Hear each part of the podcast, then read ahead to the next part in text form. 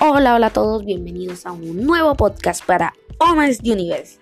En el día de hoy les vengo a hablar acerca de un libro que llamó mucho mi atención y que se titula Estrellas bajo los pies.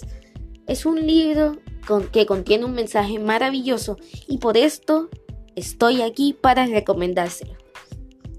Es la historia de un niño a cuyo hermano mataron ya que tomó malas decisiones en la vida y esto lo llevó a la muerte el niño comienza a sentirse muy mal por la muerte de su hermano.